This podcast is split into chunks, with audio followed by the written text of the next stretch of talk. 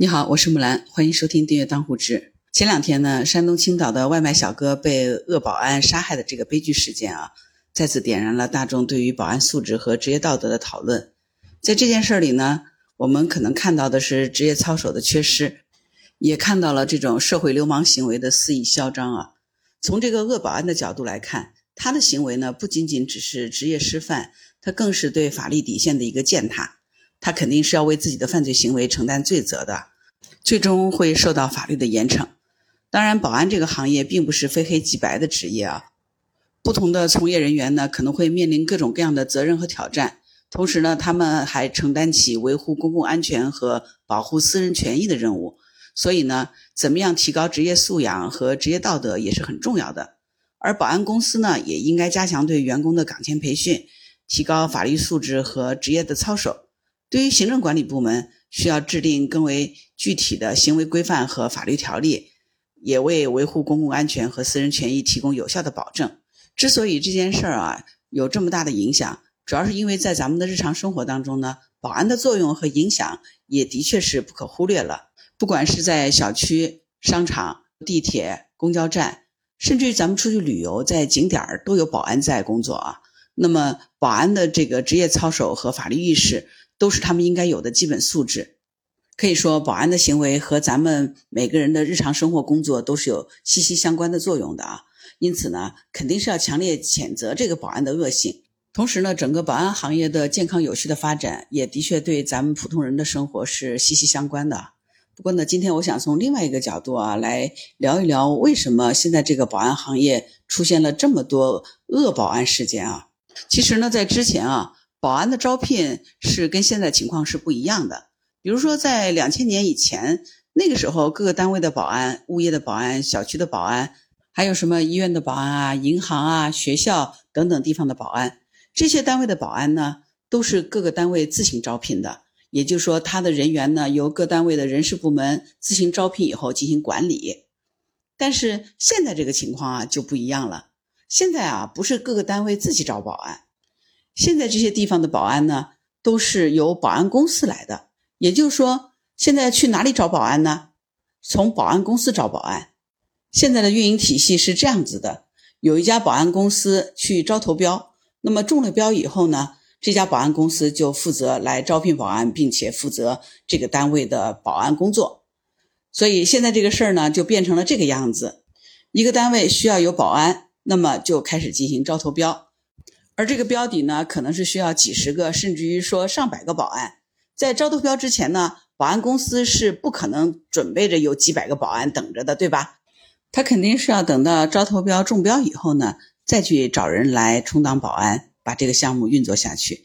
而这种模式呢，就一定会存在一个问题。对于保安公司来说，这种运营方式呢，就有两个关键点。第一个关键点呢，就是一定要拿项目。只有招投标中标，它才能运营下去。如果你总是招标不中，那这个公司肯定是开不下去了，对吧？另外一个关键点呢，就是中了标以后，得马上有人去干这件事儿，也就是在中标之后，短时间之内聚集很多人来充当保安，才能保证这个项目能够运行下去。所以呢，一家保安公司呢，它必须有两个非常强的能力，一个呢是能够不断的中标。第二一个呢，是中了标以后，能够迅速的召集到人来，保证这个标的能够持续的运营下去。只有这样子呢，这个保安公司才能开下去，而且越来越壮大。那从这个里头呢，就可以看出来哈，这个保安公司有两种人特别重要。第一种人呢，就是能够拿项目的人，也就是能够去参加招投标，同时还能够中标。第二种人呢，是能够迅速的在短时间内找来这种人。这种能够短时间来迅速找到一堆人的人啊。大多数都是社会人，他有渠道在短时间内找来好多人，也就是说，这种人呢，往往是拿人头的人。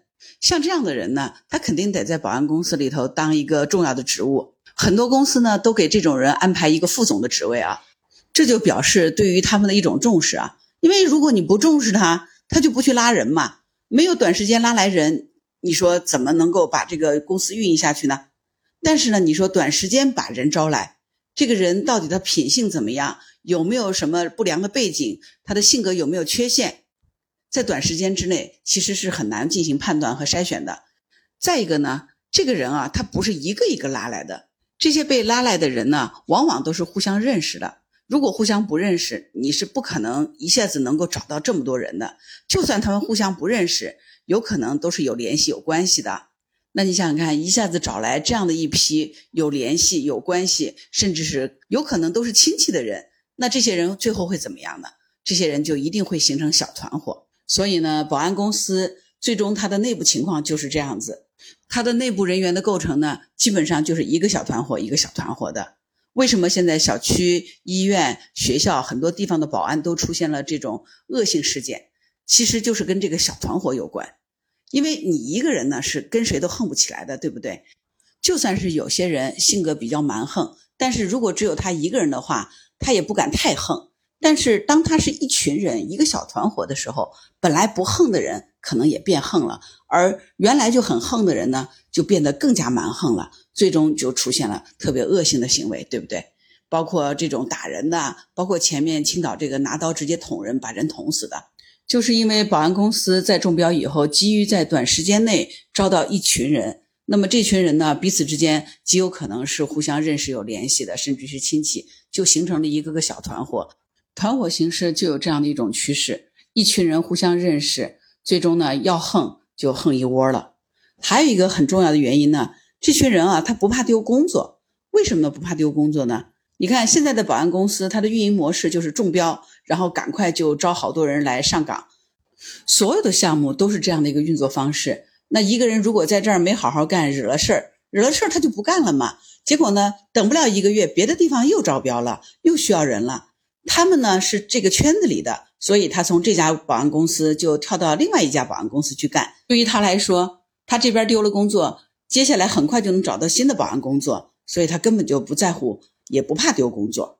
一个人根本就不怕丢工作，你觉得在这样的岗位上工作的人，他能够工作态度好吗？他能不横吗？他是不是就很容易横啊？就算不横，慢慢他也横起来了呢。更何况身边有一群都是他认识的人，所以按照这个模式发展下去，你说这个保安公司，他是为社会、为各单位提供保护服务和安全服务吗？